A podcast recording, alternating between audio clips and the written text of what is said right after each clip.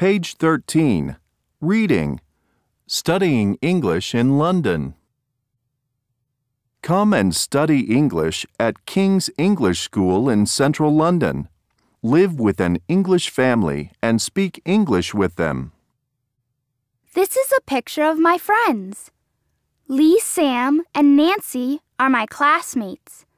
Lee Sam is from Korea and Nancy is from China.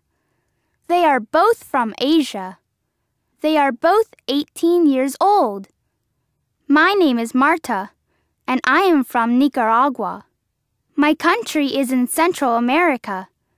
We are students at King's School in London.